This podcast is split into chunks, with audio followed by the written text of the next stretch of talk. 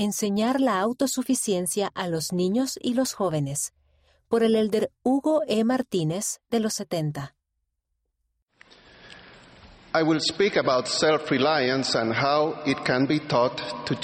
Hablaré de la autosuficiencia y de cómo puede ser enseñada a niños y jóvenes.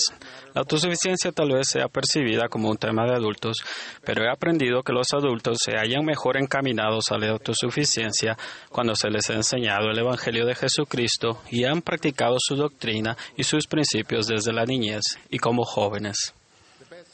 Quisiera ilustrarla con un ejemplo de la vida real. Wilfrid Vanier, sus siete hermanos y su madre se unieron a la iglesia en Abidjan, Costa de Marfil, cuando él tenía seis años. Él se bautizó a los ocho.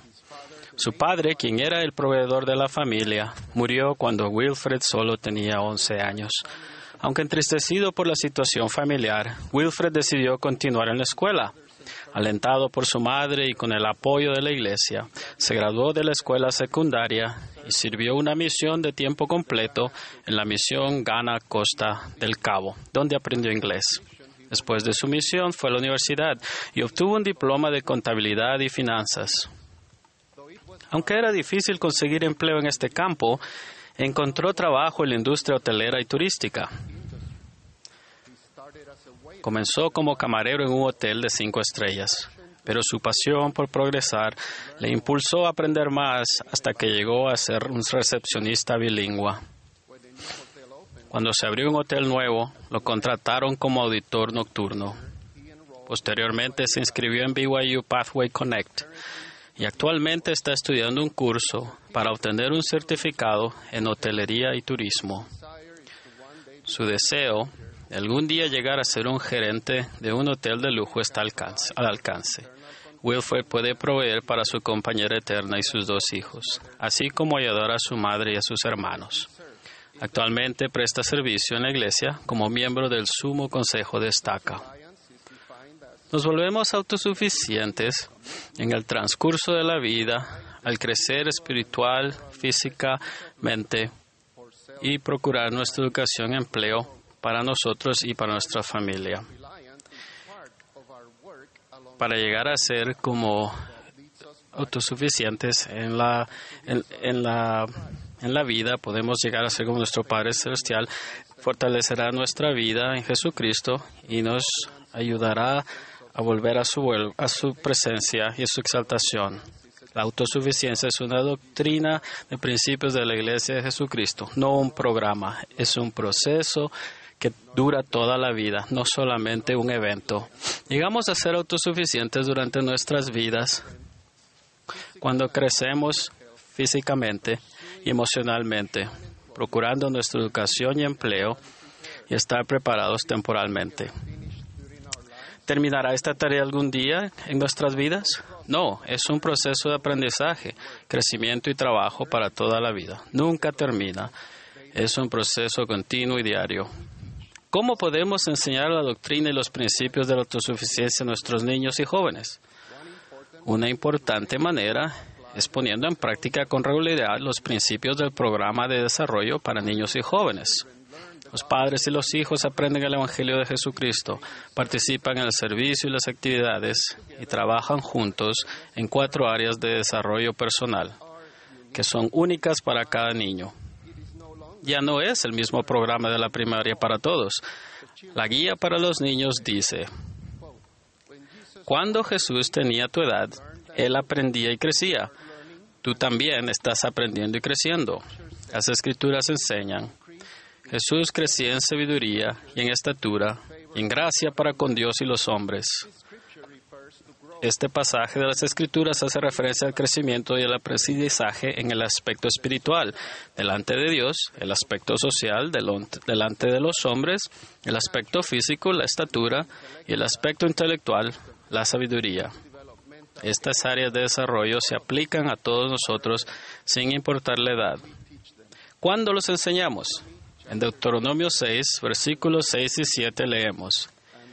Y estas palabras que yo te mando hoy estarán sobre tu corazón, y se las repetirás a tus hijos, y les hablarás de ellas estando en tu casa, y andando por el camino, y cuando te acuestes y cuando te levantes. Enseñamos estas cosas a los niños mediante nuestro buen ejemplo, trabajando y sirviendo con ellos, estudiando las escrituras y siguiendo las enseñanzas de Jesucristo, tal como las enseñan los profetas. He mencionado que en el programa de desarrollo para niños y jóvenes, los niños eligen diferentes metas en cada una de las cuatro áreas de desarrollo. Es importante que sean ellos quienes establezcan sus propias metas en cada área. Los padres y los líderes pueden enseñar, aconsejar y apoyar. Por ejemplo, nuestra nieta Miranda está muy motivada de crecer espiritualmente al participar en las clases diarias de seminario matutino. Ella se interesó al escuchar los comentarios positivos de otros alumnos del seminario. Su madre no tiene que despertarla para la clase. Ella misma se levanta y se conecta por videoconferencia a la hora señalada que son las 6.20 de la mañana, porque ha desarrollado, buenos hábitos que le ayudan a hacerlo. Hace poco mis propios padres me dijeron que Miranda ahora habla más cuando los visita, ya que ha ganado confianza en sí misma. Estas son lecciones para la vida y el crecimiento que tienen resultados visibles. Padres, abuelos, líderes y amigos contribuyen al crecimiento y desarrollo de los niños. Los hermanos y las hermanas ministrantes plenamente consagrados, junto con los líderes del sacerdocio y de las organizaciones del barrio, también brindan apoyo. En la declaración, la familia, una proclamación para el mundo, leemos, por designio divino el Padre debe presidir la familia con amor y rectitud, y es responsable de proveer las cosas necesarias de la vida para su vida y de proporcionarles protección. La madre es principalmente responsable del cuidado de sus hijos. En estas sagradas responsabilidades, el padre y la madre, como compañeros iguales, están obligados a ayudarse el uno al otro. Otros familiares deben brindar apoyo cuando sea necesario. Esa última línea se refiere a los abuelos, entre otros. Durante nuestro servicio en África Occidental, mi esposa Nuria ha hecho un trabajo extraordinario al mantener el contacto con nuestros familiares y nietos al otro lado del océano y ministrarles valiéndose de la tecnología.